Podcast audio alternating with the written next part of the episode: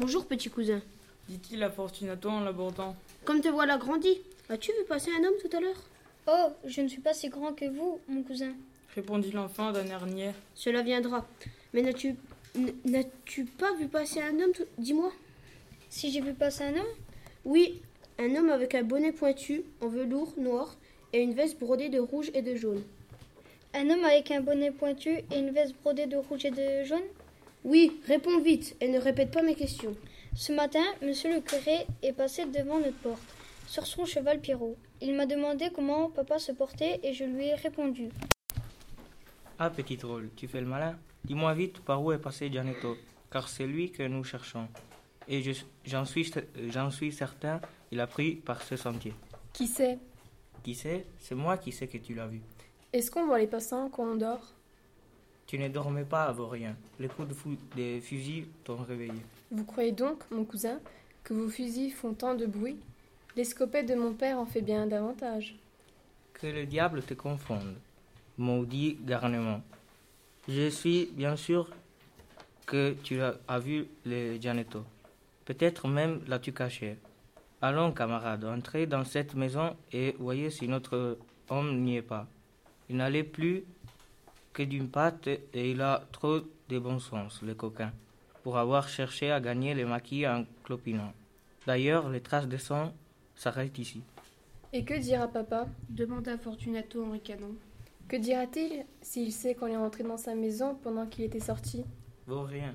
Il a dû donc Gomba en le prenant par l'oreille. Sais-tu qu'il ne tient qu'à moi de te faire changer de note? Peut-être qu'en te donnant une vingtaine, une vingtaine de coups de plat de sabre, tu parleras enfin. Et Fortunato ricanait toujours. Père est Matteo Falcone. dit-il en phrase. Sais-tu bien, petit drôle, que je puis t'emmener à Corte ou Bastia? Je te ferai coucher dans un cachot sur la paille, les fers aux pieds, et je te ferai guillotiner si tu ne dis où est Gianetto Sampiero. L'enfant éclata de rire à ces drôles de menaces. Il, ré- il répéta. Mon père est Matteo Falcone.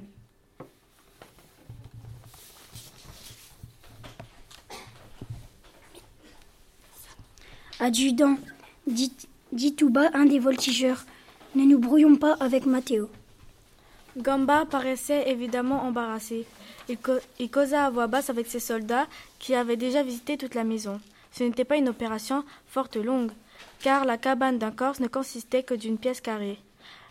L'ameublement ne composait d'une table, de bancs, de coffres et d'ust- d'ustensiles de chasse ou de menaces.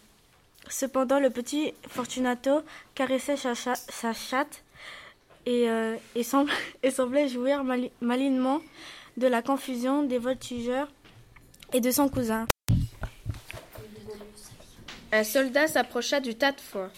Il vit la chatte et donna un coup de baïonnette dans le foin avec négligence, en haussant les épaules, comme s'il sentait que sa précaution était ridicule.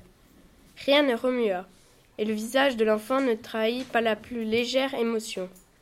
L'adjudant et sa troupe se donnaient au diable.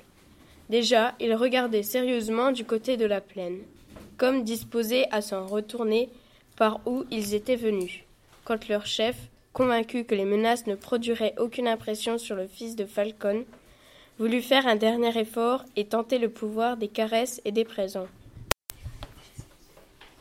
L'adjudant tira de sa poche une montre d'argent qui valait bien dix écus, et, remarquant que les yeux du petit Fortunato étincelaient en la regardant, il lui dit en tenant la montre suspendue au bout de sa chaîne d'acier. Fripon, tu voudrais bien avoir une montre comme celle-ci suspendue à ton col et tu te promènerais dans les rues de Porto Vecchio, fier comme un pan, et les gens te demanderaient Quelle heure est-il? Et tu leur dirais Regardez à ma montre. Quand je serai grand, mon oncle, le caporal, me donnera une montre. Oui, mais le fils de ton oncle en a déjà une. Pas aussi belle que celle-ci, à la vérité. Cependant, il est plus jeune que toi. L'enfant soupira. Eh bien, la veux-tu, cette montre, petit cousin? Fortunato, lorgnant la montre du coin de l'œil, ressemblait à un chat à qui l'on présente un poulet tout entier. Et, comme il sent qu'on se moque de lui, il n'ose y porter la griffe. Et de temps en temps, il détourne les yeux pour ne pas s'exposer à succomber à la tentation. Mais il se lèche les babines à tout moment, et il a l'air de dire à son maître Que votre plaisanterie est cruelle. Cependant, l'adjudant Gamba semblait de bonne foi en présentant sa montre. Fortunato n'avança pas la main, mais il lui dit avec un sourire amer. Pourquoi vous moquez-vous de moi? Par Dieu, je ne me moque pas.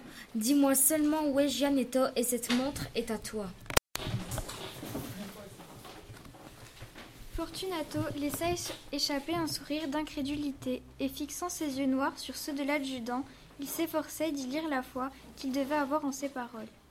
Que je perds de mon épaulette s'écria l'adjudant. Si je ne te donne pas la montre à cette condition, les camarades sont témoins et je ne puis m'en dédire.